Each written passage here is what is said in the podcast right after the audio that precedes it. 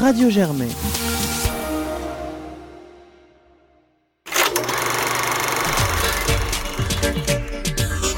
Popcorn, l'émission ciné de Radio Germaine, saison 10.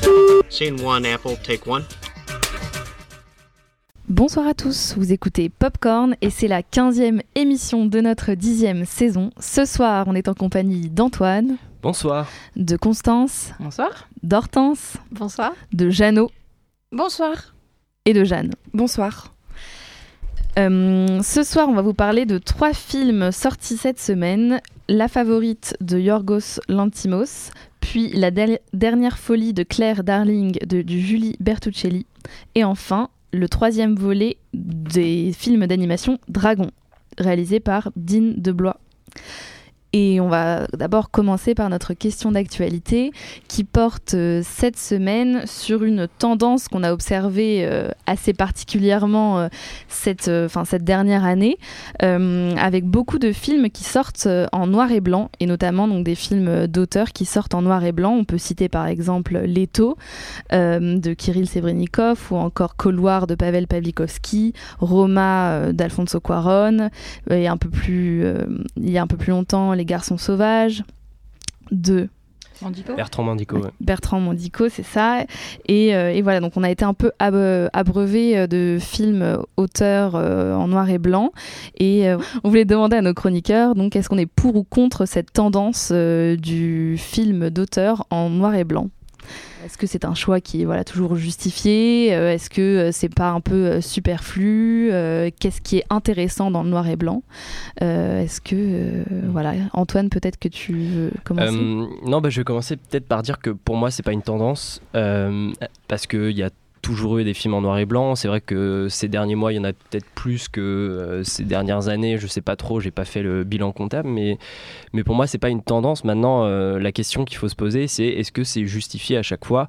Euh, Je prends l'exemple le, plus récent que j'ai en tête, c'est Roma. Je pense qu'on voilà, qu'on- beaucoup de personnes ont vu ici. Et ce qui est intéressant avec Roma, c'est que certes, il utilise le noir et blanc, mais derrière, on sent qu'il y a quand même toute une innovation euh, technique, technologique au service justement de ce noir et blanc qui est intéressante. Déjà, il n'a il a pas tourné en pellicule, euh, ce qui est souvent le cas quand des auteurs choisissent de tourner en noir et blanc.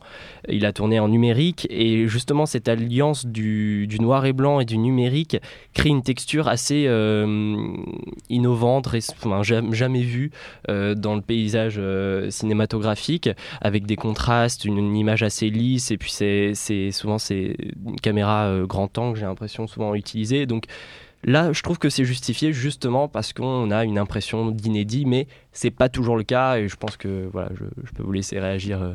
Hortense? Je suis assez d'accord euh, avec Antoine sur le fait que je pense pas que ce soit une tendance. En revanche, quelque chose que je trouve euh, important de souligner, c'est que, enfin pour moi, le noir et blanc doit être vraiment justifié, mais justifié de manière originale, c'est-à-dire que juste un noir et blanc euh, qui va être utilisé juste pour faire référence au passé, par exemple. euh, là, dans ce cas-là, c'est totalement superflu, il n'y a aucun effort de création derrière, et dans ce cas-là, ça peut paraître euh, injustifié. En revanche, comme, comme disait Antoine, des films travaillent vraiment sur le côté créatif, original du noir et blanc et essayent de le réinterpréter à travers une nouvelle utilisation du code du noir et blanc. Là, ça me semble intéressant. Et toi, tu as, des exemples de, de films qui t'ont plu Roma également, ou peut-être un, un autre exemple, ou pas spécialement? Euh, Spontanément, je penserais à Tétro. euh, qui était sorti il y a Mhm, quelques années ouais. déjà. Et euh, en l'occurrence, je trouvais que oui, là, l'usage du noir et blanc était assez euh, original. Ok. Euh, Constance? Euh, Alors moi j'aurais du mal aussi à parler de tendance. Je sais pas si là on peut dire tendance. Enfin j'ai l'impression que c'est juste qu'il y a beaucoup de films qui ont eu du succès qui se trouvent à avoir été en noir et blanc. Donc euh, je, mais je pense que ça fait un bout de temps qu'on essaie de remettre ça un peu au goût du jour et de faire passer la pilule, on va dire, au grand public entre guillemets. Et moi jusqu'à présent j'étais assez contre. Je trouvais ça un peu trop facile.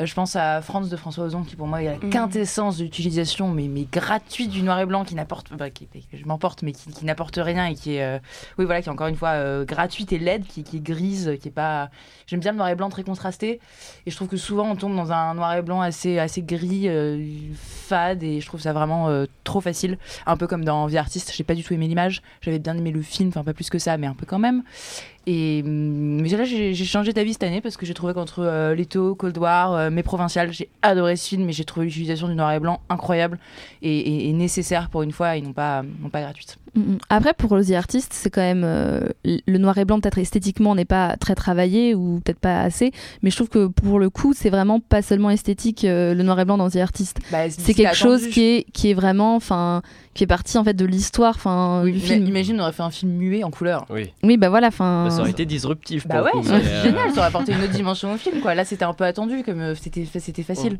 Mm, mm. Euh, euh, Jeanne? Le chef opérateur de Cold War, euh, lui, a expliqué que justement le choix de tourner en numérique mais d'utiliser le noir et blanc, c'était aussi euh, pour voir comment, avec les moyens techniques, on pouvait justement reproduire une image euh, qui, ne semblait pas faite euh, à partir du numérique. Et donc, il a apparemment beaucoup travaillé euh, sur le fait de reproduire un, rendu qui fasse pellicule.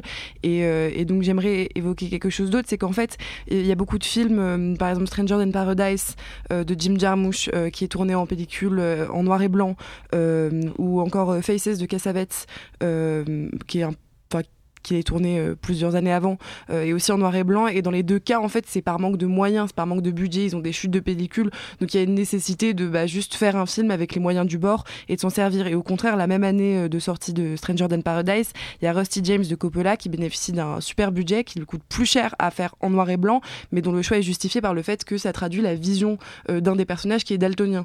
Et donc bon c'est une justification qu'on peut juger bonne ou mauvaise. Mais, mais donc j'ai l'impression qu'aujourd'hui, les films qui vont avoir tendance à utiliser le noir et blanc, ça va être soit pour reproduire cette idée de euh, euh, on est des artistes, euh, on fait des films avec ce qu'on a sous la main et donc donner une sorte de cachet film indé, jeune artiste dans le vent, ou au contraire, voilà, va y avoir vraiment une justification, un travail qui va être fait pour avoir un, un- rendu qui ne soit pas juste symbolique, mais aussi esthétique. Jeannot?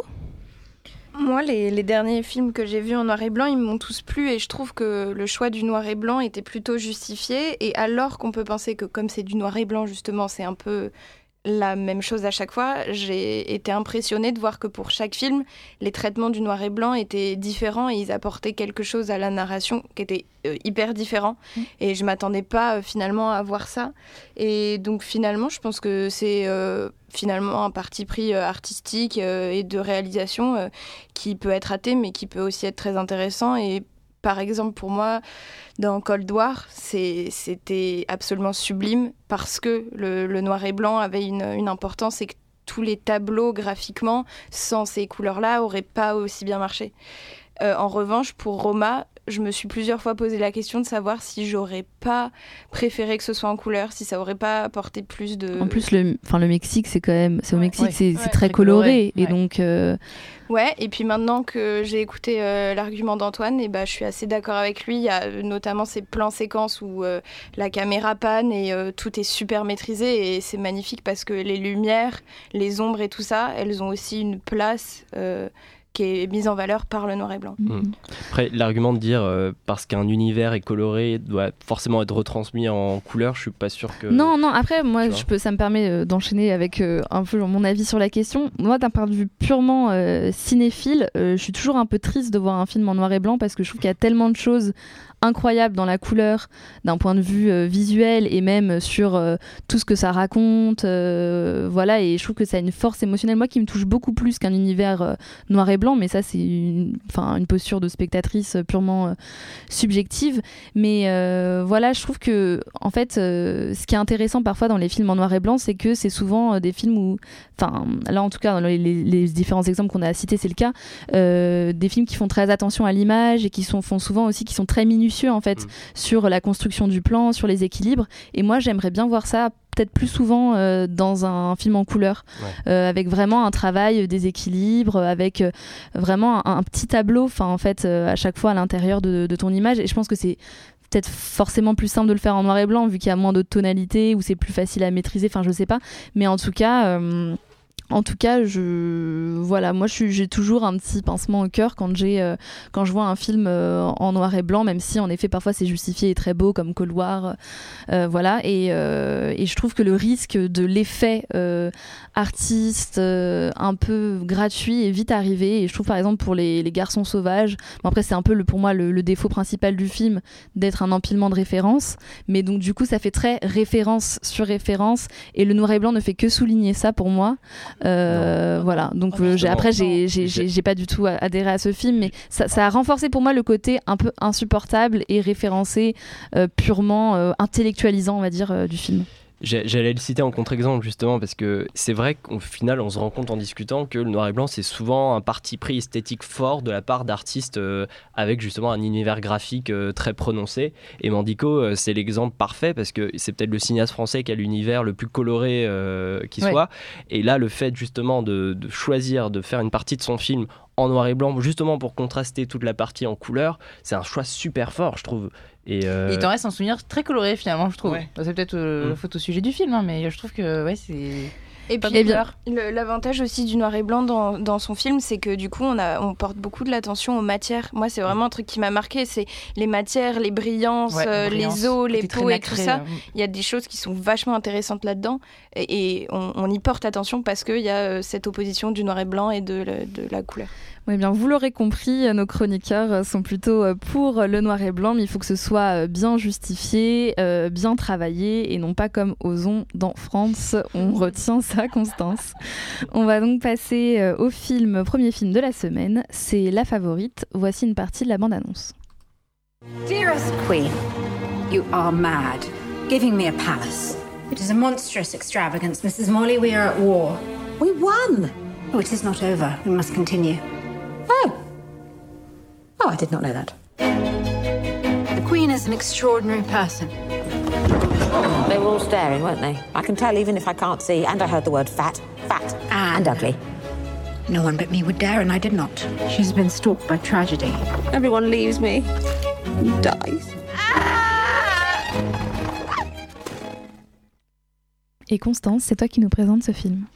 Euh, donc la favorite, c'est vient de sortir et c'est le dernier. Alors pardon, je pense que je vais écorcher son nom, mais Yorgos le Lantimos je sais, Yorgos Lantimos. Voilà. Avec plus d'assurance serait mieux, mais. Euh...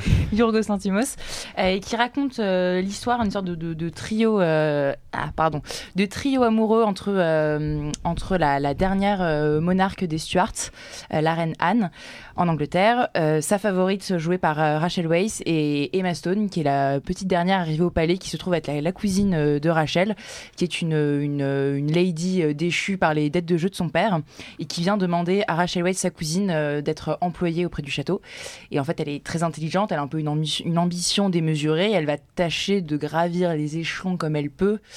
Euh, tous les échelons pour aller euh, au plus haut possible, quitte à jouer des coudes pour pousser Rachel Weisz. Et Jeanne, t'en as pensé quoi? Hum, Moi, je dois dire que j'ai beaucoup aimé le film parce que tout d'abord l'histoire, euh, une histoire d'amour, une histoire de pouvoir, euh, c'est des thèmes euh, qui m'intéressent, qui m'accrochent, qui m'attrapent et qui sont soulignés. Et ça, je pense que c'est presque ce que j'ai préféré dans le film par des dialogues qui sont hyper bons, enfin juste drôles quand il le faut, émouvants quand il le faut, très justes en fait, et qui sont très bien interprétés aussi, ce qui est une grande force du film. Et on est forcé donc de parler de la façon dont tout ça est montré. Yorgos Lantimos prend des risques, mais toujours en demi-teinte, j'ai envie de dire, parce que finalement, euh, le fait de traiter, euh, enfin de faire un film d'époque, mais avec une dimension très moderne, qui est donc euh, les, histoires d'amour lesbien de, la reine Anne, c'est quelque chose qu'on avait vu, par exemple, chez Benoît Jacot dans Les Adieux à la reine. même chose, certains effets, certaines prises de risque dans les mouvements de caméra et dans les plans, par exemple, il utilise des fichailles assez souvent. C'est quelque chose qu'on a pu voir chez Courtrage ou même dans Festen donc finalement qu'on a déjà vu et en plus de ça euh, je pense tout tout le travail de modernisation euh, d'un monde ancien, enfin d'une époque ancienne, je sais pas quel siècle c'est exactement. Euh, Début 18e, je crois. J'imagine. mais ça, c'est aussi quelque chose qu'on avait pu voir d'une autre façon chez Marie-Antoinette de Coppola. En fait, ce qui est intelligent dans le film, du coup, c'est pas forcément les prises de risque, mais c'est le fait d'en cumuler autant et de les cumuler aussi bien. Et je pense que c'est pour ça que le rendu apparaît vraiment original et, et, agréable à voir parce que tout est maîtrisé et tout est suffisamment bien pesé. Et il y a quelque chose aussi que j'ai trouvé très intéressant justement dans, dans, la réflexion sur le film historique, c'est que finalement, c'est des époques qui sont très loin de nous, qui sont très lointaines et qu'on a tendance à toujours représenter de façon proche. Enfin, je sais pas comment dire, mais avec des, des sortes de, de façons d'agir qui, qui, seraient proches de nous. Et, et, là, voilà, il y, y, a certaines coutumes qui vont être représentées et qui nous font vraiment, enfin, qui nous donnent vraiment l'impression que c'est un, un, autre univers. Enfin, je pense par exemple à des courses de canards, des choses comme ça qui sont à la fois très drôles et en même temps qui sont des éléments historiques concrets. Antoine, tu veux peut-être réagir? Ouais, je suis pas totalement d'accord avec toi quand tu dis qu'il prend des risques.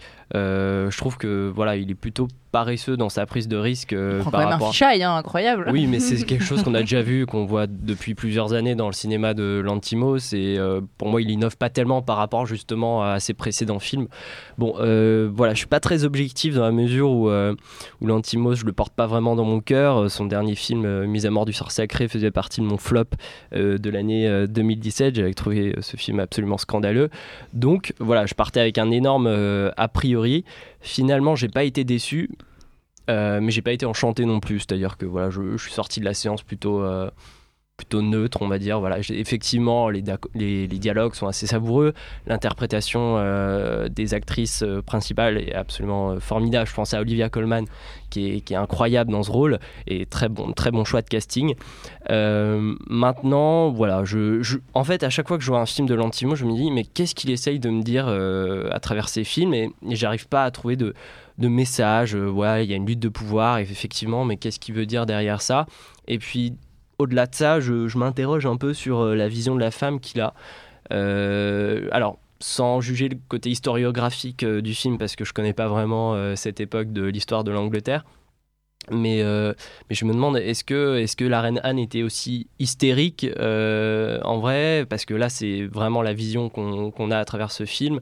Euh, est-ce que ces femmes cherchaient à tout prix à réussir par le sexe, par, par les mensonges, etc. Donc avoir une vision voilà très masculinisée sur ces femmes avec euh, voilà ça me ça me pose question en fait. Bah, moi j'ai pas moi j'ai pas eu, trop ce sentiment là en, voyant le film. Quand tu dis euh, elle nous est présentée comme une hystérique c'est le cas. Enfin elle, elle, a des problèmes d'hystérie etc mais moi ce que j'aime beaucoup justement dans ce film c'est le traitement euh, de tous ces aspects on va dire très enfin négatifs des personnages.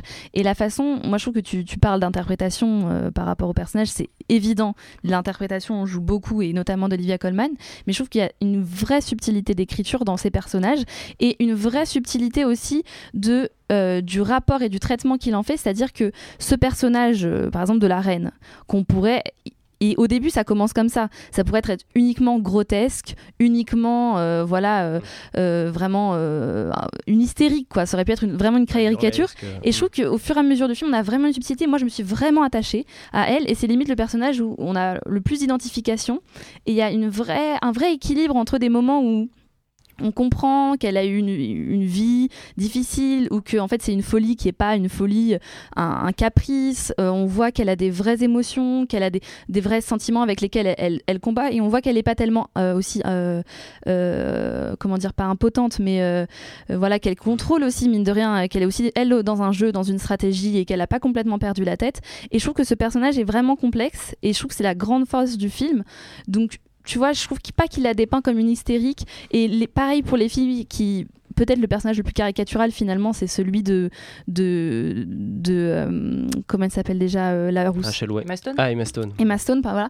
Euh, d'Emma Stone. Et en fait finalement c'est celui qui prend le plus cher on va dire dans le film. Mm. c'est-à-dire que c'est la, plus la plus au premier degré ambitieuse et on va dire un peu moralement la plus condamnable. Mm. et finalement je trouve que c'est celle qui s'en sort enfin, elle en souffre dans le film. C'est-à-dire le traitement qui en est fait, c'est pas une éloge de ça. Donc Voilà, je trouve que c'est assez intelligent sur ce rapport de jugement et de. Le film est assez surprenant, euh, sans spoiler la fin euh, là-dessus. Après, je, je, laisse la parole, mais c'est vrai que moi, je m'attendais, euh, en voyant le film, à un Barry Lyndon au féminin, avec l'ascension, la chute, etc. Au final, bon, sans, sans révéler la fin du film, non, c'est pas vraiment le cas. Il y a un petit côté doux amer euh, quand on sort de, de, de cette séance. Donc oui, il a pu... euh, voilà. Subtilité d'écriture, par contre, je suis pas d'accord dans les dialogues, certes, qui sont assez savoureux, mais assez faciles aussi sur certains points où on a recours à l'insulte, euh, au vocabulaire grossier pour faire rire le, le spectateur. Je trouve ça un Je peu parfois... pas que ce soit ça qui fasse rire. Enfin, je, je- je- les insultes, ça m'a pas marqué. J'ai pas un souvenir. euh, si, il y en a Non, mais beaucoup, le j'ai pas- langage fleuri, on va dire, tu vois, Ouais, ça- le- ça et m'a puis pas- le décalage que ça crée avec euh, ce film historique. Je ce trouve les très modernes, c'est ce que j'ai beaucoup aimé, et notamment, euh, enfin, dans la plupart du temps, je, je suis vraiment pas très film d'époque, voire pas du tout, voire absolument pas. Euh, je pense euh, à dernièrement, là, c'était quoi cette, cette, cette daube euh, Mademoiselle de Jonquière. Non, non, non, Même pas, pas. celle-ci, une autre, Oh, une autre encore pire, sur la Révolution française, j'ai un trou. Ah, euh, un peu Ah, un et son roi. Voilà. Je trouve que généralement les, les films d'époque sont super manichéens et, euh, et je, trouve ça, je trouve ça détestable, je trouve ça beaucoup tr- trop éloigné de notre réalité. Je trouve que souvent on essaie de, de- de nous faire croire que euh, euh, cette espèce de cliché de peu de choses changent d'une époque à l'autre et que c'est très très souvent raté quand c'est traité dans des films d'époque, que le- l'espèce de, un espèce de, parallèle qui est pas du tout réussi. Et là moi je suis complètement rentrée dedans, j'ai trouvé que les, les- les dialogues étaient tellement actuels que du coup ça, ça casse ce côté... Il n'y a, pas- y a pas de langage précieux et très distancié qu'on peut trouver dans la plupart de... Je trouve que limite le rapport à l'histoire est- est- n'existe pas. Ah, enfin, moi, je me suis à peine demandé si c'était une vraie histoire. Enfin, on, a- Exactement. on est plus dans quelque chose de fantasmé. euh. Et c'est ça qui est assez génial, quoi. C'est, c'est, c'est, je trouve ça super baroque, c'est, c'est absurde, mais juste ce qu'il faut. Euh, et, et c'était beaucoup mieux que, par exemple, euh, Marie-Antoinette de Coppola. Moi, j'avais trouvé ça un peu trop loufoque. Enfin, sur, à l'époque, ça m'avait quand même beaucoup plu, mais je trouvais que ça allait trop loin. Il y a quand même beaucoup de scènes qui font penser aux Marie-Antoinette de, de- de Coppola. Euh, notamment, je pense à tous les ralentis, les gros plans sur les visages quand ils sont en train de, de- de rire et de, de se, de se goinfrer, la course au canard. Euh, Enfin, des scènes un peu absurdes comme ça, mais qu'on, qu'on a déjà vu mille fois euh, dans des films d'époque, euh, notamment, je pense à tous les films sur Versailles. Je, je- je- je pense qu'on pourrait même pas faire une liste exhaustive des, des, des- des- des- des scènes du genre. Et là, moi, j'ai trouvé ça franchement. euh, j'ai j'ai des réserves. Je trouvais qu'il y avait des longueurs. J'ai personnellement trouvé la fin complètement ratée. La dernière scène, la Ouais, toute dernière ouais, plan, mais- étrange. Non, voilà. J'ai adoré les lapins aussi. Voilà. J'ai beaucoup aimé les lapins. C'est horrible comme histoire d'ailleurs quand on y pense. L'histoire des lapins d'ailleurs, ouais, c'est ouais. assez trouve glauque, très fin, morbide. très fin, Pour, pour l'auditeur, c'est pas un spoil. Du coup, c'est euh, elle a perdu 17 enfants, euh, la reine, et donc elle, Elle a a 17 lapins. 17 lapins. Et Qu'elle voilà. adopte à chaque fois Et leur date d'anniversaire correspond à la date de mort des enfants. voilà. Des C'est enfants. glauque comme. Et c'était Kate Winslet qui devait faire le rôle de Rachel Weisz de base. Et j'aurais bien aimé aussi la Ah voir ouais. là-dedans. J'adore Rachel ouais. Weisz. Moi, Rachel Weisz, c'est. Formidable. Mais j'adore Winslet aussi. J'aurais été curieuse de Mm. voir ce que ça aurait donné. quand Le même. casting est assez parfait. Ouais. Moi, peut-être pour euh, conclure sur une petite idée, c'est que par rapport à ce que tu disais aussi par, euh, sur la filmographie de Lantimos, euh, Antoine, c'est vrai que ces films sont très énigmatiques. Moi, j'ai eu beaucoup de mal avec le The Lobster, par exemple, à vraiment me saisir de ce film parce qu'il est vraiment très étrange. J'ai bien aimé le mystère euh, parce que dans, dans Mise à mort du cerf sacré, parce qu'il y a une côté ambiance qui, moi, m'a complètement accroché. Mais là, je trouve que justement, euh, on est dans un film un peu plus terre à terre. Et je trouve Plus que c'est public voilà aussi, plus ouais. grand public. Et je trouve ça pas mal et je trouve ça assez intéressant parce que je trouve que justement sa dose d'ambiance et d'étrangeté est finalement bien équilibrée et euh, ça en fait un film, enfin assez efficace, je trouve. Voilà. On va Mm. pouvoir passer du coup. euh, J'ai la scène de danse qui me revient en tête. Ah oui, Ouais. Tellement absurde. Ouais, ouais. totalement Non, mais elle est absurde. super. Mais l'image aussi est très belle. Ça fait très peinture anglaise. Ah non, c'est, mais euh, l'image est splendide. C'est le comment il Robbie Ryan qui est le, le chef-op de, de, de I Daniel Blake. Euh, J'avais déjà beaucoup aimé la, la lumière dans ce film et là, je, ouais, je trouvais l'image assez formidable. Et puis Ouais. là, l'utilisation euh, de la caméra grand angle j'ai se pas trouvé ça justifie gratuit, moi. Mm. totalement dans la mesure où on est dans un château immense, des pièces C'est la qui galerie sont, des glaces, euh, quoi. Faut tout que tu voilà, vois. qui euh, sont qui mentent. Donc là, ça renforce l'impression de vide et de et de solitude en fait des personnages.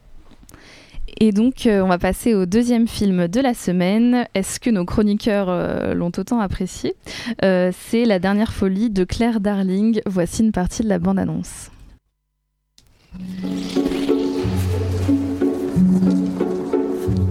Vous, vous vendez quoi au juste? Tout Je vends tout. Mais pourquoi vous vendez tout? Mais parce que mon petit, parce que Combien pour ce bureau? 20 euros. Mon arrière-grand-père euh, avait acheté en 1920 au baron de Malvet. Vous allez bien, Madame Darling? Non, mais c'est gentil de demander. C'est ma grand-mère Et Jeanne, c'est toi qui nous présente ce film. Alors, La dernière euh, folie de Claire Darling est donc un film de Julie Bertuccelli et raconte l'histoire de Claire Darling, qui est donc interprétée par Catherine Deneuve, qui est une vieille dame euh, esselée euh, dans une grande maison euh, pleine d'objets anciens, euh, de valeurs, et qui se décide un jour à les abandonner, enfin pas les abandonner, mais à s'en débarrasser en organisant une brocante et à se débarrasser de tout, de l'intégralité de ses biens. Et donc évidemment, ça attire l'attention euh, notamment de sa fille Marie, qui était pourtant partie depuis plusieurs années, qui est interprétée par euh, Mastroianni, euh, j'ai oublié son prénom, Chiara. Chiara euh, Mastroianni. Euh, La vraie fille. comme de- c'est étonnant, voilà. Alors que donc a été partie depuis plusieurs années, et ça va donc permettre une sorte de euh, euh, retour dans le plongée dans les souvenirs euh, familiaux qui sont donc pleins de tensions qu'on va découvrir au fur et à mesure du film. Et Hortense, qu'est-ce que tu en as pensé? Alors, euh, moi j'ai beaucoup aimé ce film. Alors évidemment, c'est un film très lent, c'est un vrai film de cinéma d'auteur français où il y a plein de petites scènes, de réflexions qui peuvent sembler peut-être superficielles. Euh, mais j'ai trouvé que, alors déjà, le scénario est assez original. Pour le coup, je trouve que, certes, on s'attend un petit peu euh, à ce qui va se passer à la fin, mais il y a plein de. En fait, c'est-à-dire qu'à partir d'un non-événement, donc euh, une vieille dame euh, qui fait une brocante, la réalisatrice arrive à, vraiment tisser une histoire qui remonte dans le temps, à avoir une vraie réflexion sur la vieillesse, sur les relations familiales, euh, que j'ai trouvé très intéressante. Il y a aussi un très beau travail sur le son. En fait, ce qui m'a beaucoup, beaucoup plu dans ce film, c'est que je l'ai trouvé extrêmement poétique. Euh, j'ai été très touchée par euh, vraiment le travail. Donc, on entend tout le temps des, hum, des chants d'oiseaux, des bruissements de feuilles. Enfin, c'est vraiment très immersif, je trouve, comme film.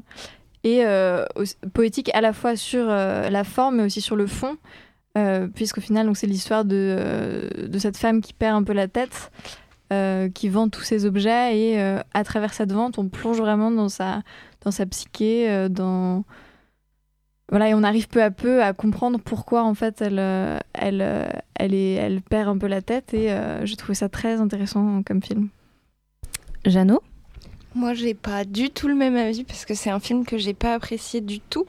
Euh, je trouve que, enfin, je me demande l'utilité de ce film et je me demande quel public il peut toucher. Du coup, Euh, on est un peu à la limite du téléfilm pour euh, vieux soixantenaires euh, sur France 2 le mardi soir et, et je trouve que c'est un film qui dépeint la vieillesse comme quelque chose de pas de, enfin je trouve que c'est un film qui fait une mauvaise représentation de la vieillesse et puis surtout qui est très négatif parce que c'est une femme qui a eu beaucoup de malheur dans sa vie et, euh, mais on- on voit pas trop euh, ce film comme un film négatif parce que c'est vrai qu'il y a plein de trucs un peu oniriques, un peu poétiques, mais je trouve ça moche, je trouve ça euh, pas joli, pas bien fait, je trouve les musiques euh, hyper ennuyantes, je trouve euh, que les personnages ont pas du tout de profondeur, euh, c'est tout en surface. Il y a plein d'éléments fantastiques qui sont juste pas nécessaires et hyper. Enfin, qui m'ont pas du tout touché. Il y a l'apparition de clowns, l'apparition de fées, des cliquetis, les images de la forêt, etc. pour plonger dans le souvenir. Enfin, et il y a même à la fin une explosion. Il y a une, à la fin, il y a une maison qui. Bah, j'ai fait un spoil. Non, c'est pas très grave. Une maison qui explose, on n'a pas très. Enfin, sa maison explose quoi Ouais. Bah, c'est pas grave. À, à- à la fin, il y a notamment une, une explosion qui est super mal faite, à laquelle tu t'attends pas du tout, qui est complètement. euh, euh, qui a rien à voir avec le reste du film, et tu te dis non, mais là vraiment, C'est pas genre des références à la carrière de Catherine Deneuve? On a un peu l'impression que c'est ça, hein, quand tu cites la fée et tout. euh, Les clowns. Sur la vieillesse de Catherine L'explosion Deneuve. aussi. Bah oui, un, côté. Non, mais, un- non, mais un côté. qu'elle a pas fait un grand film, euh, Catherine Deneuve Ouais. Je me pose sérieusement la Ah, question. Il y avait quand même Bonne Pomme euh, qui est sortie il y a pas longtemps. Moi, j'avais adoré son film avec Necfeu. Euh, Ah oui. non, Euh, je suis un peu injuste. Il y avait euh, ce film où elle jouait un juge là, euh, un juge. Oui, Ah oui, la tête haute. La tête haute, c'était un bon ouais. film. Mais elle n'était pas incroyable dans le film non plus. Ah, facile quoi. Ouais. Pardon. Bah, pour le coup, là, j'ai trouvé vraiment euh, assez incroyable dans le rôle. Enfin, pour le coup, j'ai trouvé que les acteurs étaient très bons, surtout Catherine Deneuve, parce que c'est tellement surprenant de la voir, euh, déjà de la voir euh, dans un rôle de femme très vieille, parce que je pense que dans le film, elle doit avoir 80 ans. Elle est vraiment à la limite, euh, limite grabataire. Et j'ai trouvé ça assez courageux. pas loin comme, des euh, 80 ouais, c'est ans ça, hein, euh, temps. Oui, mais c'est assez. Mais c'est vrai oui, que dans le cinéma français, toutes le les actrices français- jouent euh, 15 ans de moins. non, mais d'une part, mais dans le cinéma français, elle a toujours euh, le rôle du, du soixantenaire, où je crois qu'au pire, elle a eu 70 ans, mais je veux dire, elle n'était pas dans son vrai euh, âge. Là, elle est Mm. vraiment tout le temps en chemise de nuit, euh, en, peign- en peignoir, euh, en train Elle est de. quand même en talons, en petites chaussures avec des talons en bois et des brides en cuir. Oui, elle a même quand Catherine. Deneuve, les gars. je- Avec la claque. Est-ce qu'elle- à une vieille bourgeoise? Oui, oui, ça voilà. alors. Surprenant, hein Et, et Jeanne, toi alors? Casting Oui, je pense que moi, mon problème, c'est que donc, le film s'appelle La dernière folie de Claire Darling et ça manque terriblement de folie. C'est-à-dire Ouais. que sur, sur le thème d'une vieille dame riche qui décide de faire une brocante et qui a donc des hallucinations euh, qui sont des éléments à la fois euh, oui, oniriques, poétiques, on aurait pu avoir un mélange. euh, très intéressant qui aurait pu être porté à l'écran et, et- et aboutir à quelque chose de, de très beau et en fait ce n'est pas le cas c'est lent ça manque de rythme alors tu as trouvé les acteurs très bons moi je sais pas si c'est les acteurs ou si c'est les dialogues mais j'ai trouvé que pff, ça tombait souvent à plat Je quoi pense que c'est les dialogues parce que Ouais. en soi c'est vrai que les dialogues euh, bah, c'est vraiment des dialogues euh, enfin le cliché du cinéma français des dialogues qui Mm, servent un peu à mm, rien mm. avec des trucs euh, très imagés mais en revanche certes je suis d'accord avec toi sur le fait que les dialogues sont Mm. pas forcément euh, trépidants mais en revanche oui je, je trouve qu'ils sont bien portés par les acteurs Excuse-moi. Mm. Bah, je trouve que, bon, bah, au-delà des dialogues, euh, les images font toujours penser à une sorte de, euh, de coulisses, de photoshoot euh, féminin, euh, où t'as Chiara- Chiara Mastroianni euh, qui est avec sa petite veste en daim dans les champs et qui réfléchit. Enfin, pff, moi, le pire, moi aussi, ce qui m'a vraiment vachement dérangé, c'est la lumière, qui est pas du tout maîtrisée. Il y a notamment une scène de coucher de soleil, mais dégueulasse, genre verte. L'étalonneur, il a complètement merdé. Et puis t'as as plein de points de vue. Enfin, t'as ouais, plusieurs angles de caméra et t'as des transitions entre les plans. Mais tu te dis, mais les mecs, vous, vous étiez où? Qu'est-ce que vous avez fait? Genre, comment c'est possible de faire un truc aussi dégueu? Un faux coucher de soleil aussi dégueulasse. En fait, je pense qu'il y, a- il y a souvent des éléments euh, de l'intrigue qui, qui accrochent notre attention et qu'on est dans une attente perpétuelle euh, d'aboutissement ou de révélation qui, en fait, quand ils sont révélés, ne nous surprennent pas et, et sinon n'aboutissent jamais. Hortense, elle est dépitée. euh, Non, non, pas du tout, parce que en un sens, je peux comprendre vraiment. Enfin, je, suis d'accord avec beaucoup euh, des points que, que vous formulez, mais en revanche, sur le. Enfin, si on, prend, si on prend le film dans son entièreté, si on aime les films lents, je trouve que c'est un beau film. Alors évidemment, il faut pas y aller en s'attendant à, euh, à voilà, une intrigue incroyable, euh, des, des, des, des, renversements de situation à n'en plus finir. Non, c'est un film très lent. De on l'entend dans la bande-annonce, euh, il y a de la musique classique, euh, des gens qui disent mon petit, je sais pas quoi. Enfin, tout ça, c'est très théâtralisé, mais une fois qu'on accepte ce côté-là du film, qu'on accepte le fait qu'il soit voilà lent, etc. Je trouve que c'est un beau film qui, qui est très poétique en fait. C'est surtout ça que je retiens du film, c'est qu'il est extrêmement poétique. Bah, on va finir euh, là-dessus, du coup, euh, deux contre un, euh, avec un côté vraiment radicalement opposé euh, En fait, à c'est- ce pour moi, c'est pas du cinéma. En fait, c'est ça. Quand je vais au cinéma, je m'attends à une expérience. Et ça, j'aurais pu le voir à la télé avec ma grand-mère. Oui, j'aurais peut-être pas été aussi critique. Mais là, de le voir au grand écran et tout, tu vois juste toutes les erreurs et tu te dis, mais à quoi ça sert et à qui ça plaît? Bah écoute, à Hortense. Alors, et donc, non, mais bah, par contre, et là où je suis assez d'accord avec toi, c'est que, euh, en l'occurrence, quand je suis allée le voir dans la salle, il y avait énormément de personnes âgées. Je crois que j'étais la seule personne. euh, Moi aussi. Eh ben, c'est une grosse de- partie de, de la 60 ans, population qui euh, va au cinéma, donc peut-être que ça, ça, ça vous ravira. D'ailleurs, ils ont le droit d'aller au cinéma. Nos auditeurs seniors, nous vous recommandons ce film. Non, même eux, je leur souhaite pas ça. enfin. bon, écoutez, on va donc passer euh, sur ces désaccords euh, au troisième film de la semaine. C'est un numéro 3 pour le troisième film, c'est Dragon 3. Voici une partie de la bande-annonce. This is Berk, son. It was the home of your grandparents and their grandparents before them. But out there, beyond the edge of the world, lies the home of the dragons. And I believe it's your destiny to one day find this hidden world. Antoine, c'est toi qui nous présente ce film. Peut-être nous rappeler aussi rapidement les enjeux euh, des deux premiers volets. Alors, j'ai totalement oublié les deux premiers volets, mais euh, je serais ravi de parler de, ce, ce- de celui-ci. Donc, euh, Dragon ou euh, How to Train Dragons en anglais, je crois. How Euh, to trois. Train Your Dragon. Voilà. Euh, et donc la suite est le troisième volet, dernier volet de, de cette euh, saga, euh, qui raconte l'histoire donc d'Harold, un dragonnier euh, qui, euh, qui a donc cette fois-ci pris la, la tête de la tribu. Je crois qu'il est chef de sa tribu après la mort de, de son père. Et donc euh, Harold a réussi cet exploit de faire cohabiter vikings et dragons qui vivent en parfaite harmonie sur la petite île de Burke. Voilà, sauf que ça, ça convient pas vraiment à Harold. Il trouve que, que les dragons ne sont pas vraiment à la place, qu'ils sont tous un peu à l'étroit sur cette île qui regorge donc de dragons. Et il va décider de se mettre en quête euh, d'un monde caché, euh, d'où seraient originaires les, les dragons, euh, afin de, euh, de les, les abriter d'éventuelles menaces extérieures de chasseurs de dragons. Voilà. Jeannot, t'en as pensé quoi?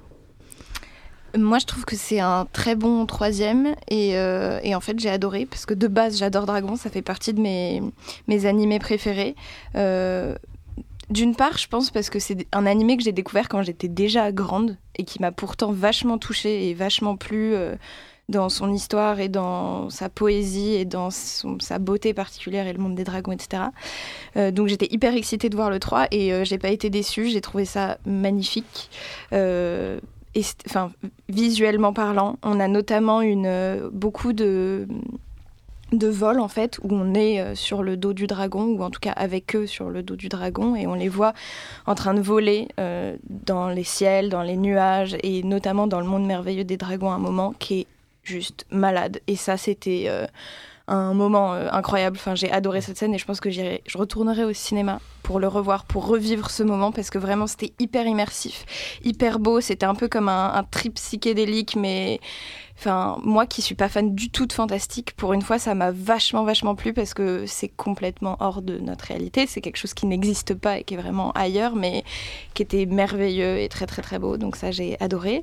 En plus de ça, je trouve que c'est assez bien comme animé parce qu'on n'a pas l'issue dès le début, c'est-à-dire que tu poses le problème qui effectivement ils ont pas de place, mais on a un rebondissement avec un nouveau chasseur de dragons, mais on n'a pas le, le pic avec le problème, puis la résolution. Je trouve qu'il y a plein de petits rebondissements euh, et que du coup c'est pas une narration linéaire, mais qu'on a un peu des trucs à gauche à droite entre le mariage, euh, etc. Puis je trouve aussi que les personnages, chacun, ont vachement leur place et leur personnalité et qui sont plutôt bien bien exploités et qu'ils ont tous euh, un rôle alors que parfois on pourrait se dire qu'il y en a qui sont juste là pour habiller là je trouve que au contraire ils sont tous avec une bonne personnalité ce que j'ai aimé aussi c'est qu'on a des beaux personnages féminins en tout cas il n'y a pas de traitement inégalitaire ou assez machiste sur euh, sur euh, bah, le rôle de la femme. Au contraire, elles sont guerrières à l'égal de l'homme et ça, ça se voit dans tout le film, notamment avec euh, le personnage de sa mère et le personnage de sa copine. Enfin bref, de manière générale, je trouve que c'est un très beau dernier, dernier volet et, que c'est aussi bon pour nous que pour des enfants plus jeunes et que ça fait du bien de, de rêver, de voir ça, des trucs hyper... Bien sûr, c'est fleur bleue et à la fin on lâche la petite larme parce que voilà, c'est fini et que c'est beau, que tout le monde s'aime, et etc. Mais, euh, mais T'es triste que ça s'arrête du coup? T'aurais bien aimé un quatrième? Non, Non? non, non, parce que là pour le coup ils arrêtent, mais ils ont vraiment. Enfin, Ouais, je pense que la, la corde Les- est un peu tirée là. les 20 dernières minutes du film, c'est vraiment c'est la fin, fin, fin. T'as même un, un retour dans la- le futur. Enfin, on fait un. Je sais pas comment Un ça flash s'appelle. forward. Voilà, un flash forward. et- épilogue, Et, euh, on voit Oui. le personnage Tout à fait, euh, on de peut aller Harold, version euh, adulte. D'accord. Et Antoine, alors, euh, tu pourrais réagir un peu Euh, oui, non, mais je la laissais euh, parler du film parce qu'elle parle bien et qu'elle a aimé, et voilà. Mais euh, moi, c'est pas trop le cas. Euh, mais avant de parler du film en soi, euh, j'aimerais parler de la séance à laquelle je suis allé. En fait, j'ai vu le film tout. en 4DX. J'avais aucune idée de ce que c'était avant d'y aller. Quoi la quatrième dimension? Et c'est L'odorat. euh, 4D. Ouais, non, t'as. En gros, t'es dans une salle, t'es sur un siège qui bouge, qui te balance de l'eau, du, de- du vent à la Ah, gueule. crois que Jeannot est- Euh, Jeannot va y ah retourner. C'était à Beaugrenelle. Sauf Ah que. Ouais, ouais, à. Mais j'ai payé ma place une blinde et euh, j'avais pas le choix en fait parce que j'y suis allé pendant une pause euh, et que je, je, je pouvais pas y aller aujourd'hui pour que pour, pour les besoins de l'émission j'avais besoin de le voir et c'était la seule séance euh, qui correspondait. Voilà, donc c'est un peu une attraction. C'était gratuit euh, ou qui pas dure- ou- Ah non, ça non, non, coûte pas- non, non, une pas- blinde. non, pardon. Enfin, je veux dire, les- les- le- la quatrième dimension. Ah non, j'ai payé un supplément de 8 euros. Non, non, Ah, on a compris ça, Antoine. On a compris qu'Antoine avait payé cher. J'ai payé cher ce film, ok Non, est-ce que c'était, enfin, c'est- apporté quelque chose ou euh, Ah. l'expérience utilisateur Est-ce qu'on va avoir un retour euh, critique Euh, disons les, les 20 premières minutes, ouais, mais en fait à un moment j'étais juste un peu ou fatigué. Bah voilà, j'étais juste un peu fatigué, j'avais envie de me reposer, sauf que je me prenais du vent dans la gueule et que voilà, c'était pas. euh, C'est pas le moment que tu peux faire un petit somme. Bon, quand on a moins de 8 ans, je pense que c'est pas mal, mais après, voilà, on s'en lasse un peu au bout d'un certain moment. Et t'avais la 3D en plus? Ouais, en plus de la 3D. Waouh Ouais. Et sur la 3D d'ailleurs, c'est dingue les pro- enfin, euh, et après je parlerai du film, promis. mais euh, les progrès qu'on a fait, euh, c'est vrai qu'à un certain moment, euh, si je laisse de côté les personnages, je m'intéressais à certains points de détail du décor, euh, etc. On a vraiment l'impression de voir un film en prise de vue réelle, quoi. Et, enfin, le- on a atteint un tel niveau de détail dans la 3D et dans l'animation que euh, c'est parfois difficile de faire la différence avec un, un film euh, en vrai, quoi. Et bref, tout moi, ça- moi, je tiens à préciser quand même que je l'ai vu pas en 3D. Je l'ai vu genre D'accord. pur dur machin et pourtant ça m'a déjà fait le truc Hmm. du trip dans le voyage donc j'ai trop hâte de le revoir avec Bah, le, en 3D, le 4DX. 4D. On sait où tu euh, seras si t'es demain prête à payer ton, ton ticket 23 balles, euh, Pardon ok. 23 euros. Mais j'ai eu t'as une pas la réduction. carte. euh, Attendez Non, les gars, réunion consommateur de dit comment Euh, 23 balles. 23 Ouais, c'est un peu Disney quoi, mais en même temps c'est ça un vaut peu le coup, Disney. Et nous comment Et le film alors euh, Et le film, pour en venir au film. Bref, euh, je me souviens pas vraiment des deux précédents opus, mais, euh, mais je- j'en avais gardé un très bon souvenir. Et là, c'est vrai que j'ai trouvé que le film galérait à, trouver une conclusion satisfaisante. Euh, tu dis que c'est pas linéaire, mais moi j'ai trouvé ça assez brouillon dans l'intrigue, dans les scènes d'action. On a un méchant qui est pas du tout à la hauteur. Qui est, assez mal, euh, qui apporte aucune originalité par rapport aux précédents méchants ou tu vois ses enjeux. En plus, voilà, Bah, ses enjeux, c'est, euh, enfin, son, son idéologie, c'est de dire que les dragons ne sont pas les égaux euh, de, de nous êtres humains Ouais, et mais voilà, c'est un- mais c'est un écho pseudo-politique euh, avec la période actuelle. Ok, d'accord, c'est pas très Bah léger. ouais, et puis tout, tout ce délire Oui, aussi de je fais un jeu, je joue à un jeu, il est malsain. Ce... Pour le coup, c'est un méchant genre qui est vraiment malsain et Je suis d'accord avec toi sur beaucoup de points, mais tu peux dire que le méchant quand même est pas pas incroyable quoi. Bah moi Bref. franchement il m'a fait peur, plus peur que beaucoup d'autres méchants parce que justement il était dans un truc malsain de manipulation et de Mhm. supériorité par rapport à l'animal qui est, qui est Ouais. bien plus intéressant que juste je suis un méchant et je suis contre toi. Là il était vraiment je suis même pas contre toi, je suis juste dans mon ambition Mhm. et dans ma méchanceté et, et c'était dégueu. Moi, je l'ai pas trouvé à la hauteur, mais euh, bref. J'ai trouvé ça assez mal écrit. Euh, les dialogues euh, pseudo, euh, voilà, sur les relations entre eux, sur, enfin bref, j'ai- trouvé ça mal amené, les personnages un peu, voilà, caricaturaux ou, voilà, je, je trouvais que ça manquait de finesse globalement dans l'écriture. Il y a une scène de, de parade nuptiale entre Croque-Mou, le dragon, et, et sa dulcinée qui dure juste une éternité. Mais non. Ça dure, trop ça bien. dure, la scène doit durer 10 minutes. Je Mais pense. Moi je m'en rappelle même pas C'est interminable. Et effectivement, vent, si on a 3 ans et demi, ça peut nous faire rire. Mais je trouve que sublime. c'est pas sublime du tout. Mais euh, ouais, tu, tu plonges dans des nuages de ouf, t'as Ah dans une cascade. non, pas, cette scène-là quand ils sont sur la plage et qu'ils essayent de ah séduire. oui. Voilà, ça dure un peu On arrive sur un point de longtemps. consensus. C'est un peu long. Oui, mais tu euh, peux du coup observer la matière de l'eau, la matière du sable, euh, l'environnement dans lequel ils sont. C'est Enfin, hyper si beau. je veux observer la matière du sable, je vais à la plage et puis voilà. Oui, mais le fait que justement ce soit un dessin animé qui te fasse de la plage comme ça, c'est ouf. Ouais, mais après, je suis d'accord, il y a quand même quelques, enfin, de nombreuses fulgurances visuelles. Euh, ce monde caché est absolument sublime et le voir en 3D, c'est vrai que c'est une expérience assez dingue. Euh, voilà, mais je, je trouve que voilà, le film galère euh, globalement pour, pour, pour terminer la, la saga. Très bien, et euh, on vous laissera décider si vous voulez dépenser 23 euros euh, pour aller voir zéro. Dragon, ou alors, enfin, ou zéro si vous avez la non, mais carte. je pensais enfin, avoir fait l'affaire du siècle parce que juste avant d'y aller, euh, une dame me propose un ticket à 8 euros. Et euh, je fais yes, j'ai- je vais économiser vachement d'argent. Et j'arrive à la caisse et elle me fait ouais, bah pour la 4DX, c'est un supplément de 8 euros. Donc euh, voilà, super. Ah, donc c'était- économisé, euh, attendez. Euh, Ce n'est pas 23 du 7 coup. euros quand même. Pas mal. Mais euh, ça fait 16 euros la séance quand même. Pas payé 23 euros. Pour les bons plans, on vous laissera le Facebook 23. euh, d'Antoine euh, dans le, à côté du lien de l'émission. Euh, Je vais on- lancer une cagnotte Litchi euh, si vous voulez m'aider. Te rembourser le billet. ouais. Ou alors pour que Jeanne puisse euh, s'offrir l'expérience parce qu'elle a l'air plutôt chaude. l'offrir euh, toute seule. Enfin, ne vous inquiétez pas, j'y vais dimanche, quoi. Oh, ça doit être trop bien. Et donc, euh, on va passer alors au coup de cœur ou au coup de gueule euh, de nos chroniqueurs. Qui voudrait commencer Peut-être Hortense? Non Peut-être Jeanne? Alors, mon coup de cœur, euh, j'ai pas vu de film autre que ceux que j'ai vus euh, et qu'on a, dont on a déjà parlé cette semaine. En revanche, il y a un clip qui est sorti qui a eu mon attention et que j'ai apprécié et que donc je vous recommande d'aller voir. C'est le clip de euh, The Kids Turned Out Fine de ASAP Rocky. Et euh, donc souvent, bon, euh, les clips d'ASAP Rocky et de toute la clique euh, sont assez bien faits, bon, avec une esthétique très Instagram et tout ça, mais en même temps, quand elle est pas là, c'est pas mieux, donc pourquoi pas. Et là, oui, bah, ça joue beaucoup sur le montage, mais on a des très jolies, des très jolies images et je trouve justement qui rappellent des sortes de clichés cinématographiques et c'est assez amusant et, et- et agréable à voir. Ça va bien avec la musique, donc je pense que c'est mon coup de cœur de la semaine. Ok, super. Euh, Antoine Euh, moi, petit coup de cœur sur, euh, sur un film que j'ai vu il y a déjà quelques semaines, mais bon, vu que je viens plus vraiment souvent, je peux en parler. Et un, film, qui est passé sur Arte, qui est malheureusement, je pense, plus disponible en replay, mais qui s'appelle Prêt à tout de Gus Van Sant. C'était un de ses premiers films, je crois, qui date de 95. Donc c'était avant Will Hunting. Et qui met en scène Nicole Kidman dans, très jeune dans le film. C'est assez impressionnant de la voir aussi jeune. Euh, qui joue donc une, une jeune femme aspirante euh, animatrice télévision. À l'époque, euh, on était à l'époque en plus de, l'âge d'or de la télévision aux États-Unis. Et, et donc, elle, elle rêve de devenir présentatrice télé avec toute la superficialité euh, que ça, que ça euh, sous-entend. Et euh, sauf qu'elle s'engage dans un mariage avec un homme qui, qui lui, n'a pour autre ambition que de devenir père de famille, d'être tranquille dans, dans sa petite vie de petite banlieue américaine.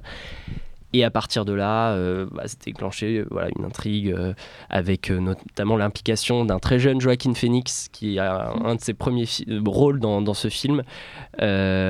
Et c'est juste voilà, une petite satire de, du milieu de la télévision américaine dans les années 90. Du coup, c'est un petit parfum assez nostalgique et puis, euh, et puis très, c'est, un humour très noir, voilà, euh, euh, avec des, des personnages tout- tous plus stupides et, superficiels les uns que les autres. Et voilà, je vous conseille de voir ce petit film sans, sans prétention. C'est peut-être pas son plus grand film, mais, mais Nicole Kidman dans ce rôle est absolument formidable et, et tous les acteurs qui l'accompagnent également. Super. Constance, peut-être? Est-ce que j'ai le droit à deux coups de cœur Oui, si tu nous parles de un des deux, c'est une intime Oui, conviction. mais du coup, oui, Super. d'accord, très bien. Alors, du coup, le premier, parce que j'ai pas le choix, c'est une intime conviction de. J'ai déjà oublié son nom, c'est son premier de Karine film. Le Marchand. Karine Le Marchand. Quoi What C'est pas une émission qui s'appelle comme ça.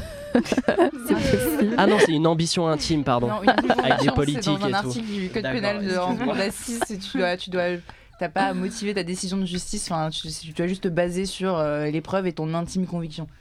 Et c'est pour ça que le Ouais. film s'appelle euh, s'appelle comme ça. Et ces deux, comment il s'appelle Donc pourquoi c'est obligatoire euh, Antoine pour, Rimbaud. pour Constance? C'est un film qui est sorti cette semaine et qu'on a décidé de pas mettre au programme, mais comme euh, Constance est plus royaliste que le roi, elle est allée voir ce film qui est sorti cette semaine. du groupe, c'est moi. Euh, non, vraiment, je vous le conseille parce que euh, donc très impressionnant pour un premier film. Olivier Gourmet est magistral en Dupont-Moretti. C'est assez rare de voir à l'écran, je trouve, des, euh, des personnages euh, très médiatiques contemporains qui ne jouent pas leur propre rôle. Donc là, c'est un espèce de faux biopic parce que bon, ben, Dupont-Moretti, il a pu voir le film en salle, ce qui est assez rigolo. Surtout qu'en plus, Dupont-Moretti est- est- passe au cinéma, a déjà joué euh, dans différents films. Il a joué son propre rôle dans un autre court métrage, dans le seul court métrage de ce même euh, réal qui s'appelle Violence que je n'ai pas vu par contre. Euh, et donc là, ça raconte l'histoire sordide de Viguier, qui est donc une femme Suzanne qui a qui disparu qu'on n'a jamais retrouvée. Et l'amant de cette femme a dit que c'était le mari et a colporté la rumeur. Et du coup, aucune preuve. On fait un procès. Il est acquitté. On fait appel. Acquitté grâce à Dupont-Moretti encore une fois. Et donc là, euh, voilà, ça, ça- retrace cette histoire. C'est une sorte de faux biopic avec un personnage inventé joué par Marina Foïs qui n'existe pas euh, dans la euh, réalité. Et vraiment, c'est, on passe un très bon moment. C'est une espèce de thriller à l'américaine avec un montage son super intéressant et un jeu d'acteurs formidable. On voit pas le temps passer. Ça dure une heure et demie et c'est un super divertissement. Donc vraiment, je vous le conseille.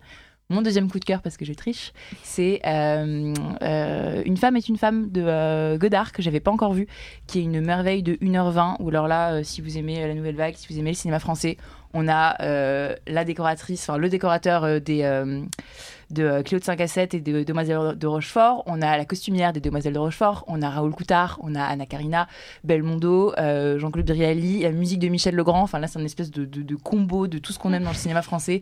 Et ça dure 1h20 et c'est c'est un feu d'artifice et c'est fabuleux. Voilà, regardez-le. Trop bien. Jeannot? Moi, cette semaine, j'ai vu euh, Showgirls de Paul Mm. euh, Van que Paul Verhoeven. Verhoeven, que j'ai adoré. Euh, c'est un film, donc c'est l'histoire d'une jeune femme qui n'a pas de, de passé, euh, qui est hyper secrète, qui arrive à Las Vegas, euh, qui veut devenir danseuse.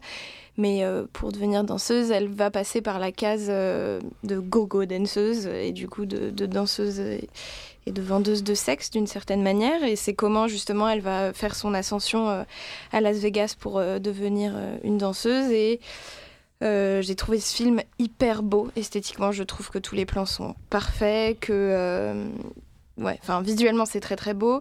Et puis ce qui m'a beaucoup plu aussi, euh, c'est la sexualité parce que c'est une sexualité proche de la pornographie. C'est vraiment hyper Explicite. explicite, c'est-à-dire qu'on a notamment une scène de euh, une scène de comment on appelle ça? Je sais pas, je connais pas trop le vocabulaire.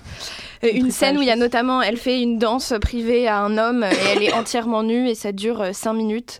Et euh, et en fait, je sais pas, c'est, euh, j'aime voir la sexualité au cinéma et là, de la voir aussi violente et aussi crue, mais en même temps aussi vraie et aussi belle parce que c'est juste beau. Il y a des chorégraphies, des seins, des culs, enfin tout, tout le temps partout, mais c'est, c'est hyper hyper beau et, et j'ai adoré ce film. Showgirls qui a une histoire euh, incroyable, qui est, euh, qui est le, l'archétype du film ton- qui, a- qui s'est fait descendre à sa sortie Ouais, ouais. et qui a eu une seconde vie euh, par le DVD, par le bouche à oreille. Comme dans Jeu après. d'enfant.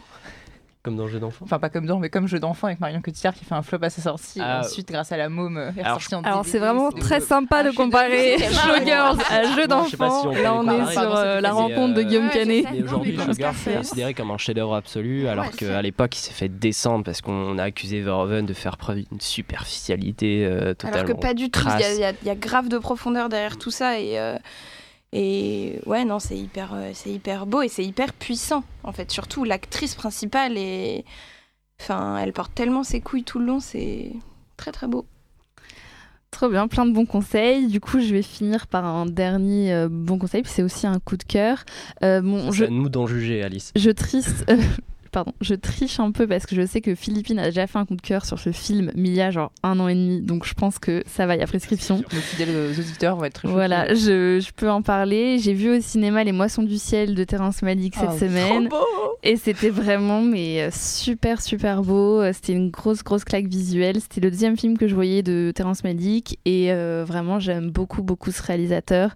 Je trouve qu'il a euh, vraiment un art pour euh, vraiment avec la forme transmettre beaucoup d'émotions et, euh, et aussi un peu réinventer. euh, je sais pas, je trouve le rapport au personnage et il y a vraiment une, grosse intimité, je trouve, qui se lie avec les personnages euh, dans ce film. Et, euh, et voilà, et ces personnages sont, sont très intéressants, sont le- j'aime beaucoup le personnage de la, de la jeune femme, j'aime beaucoup les relations qu'ils ont entre eux, qui est à la fois, donc c'est l'histoire d'un, pardon pour pitcher un peu, c'est euh, l'histoire de deux euh, deux travailleurs très pauvres qui aux États-Unis donc euh, à Chicago qui euh, se font passer pour des frères et sœurs alors que en fait euh, ils s'aiment et euh, ils ont avec une jeune fille qui est en fait le narrateur de l'histoire et euh, une petite fille qui est euh, la narratrice de l'histoire. Et en fait ils arrivent euh, dans au Texas euh, dans des grands champs de blé pour euh, faire la moisson.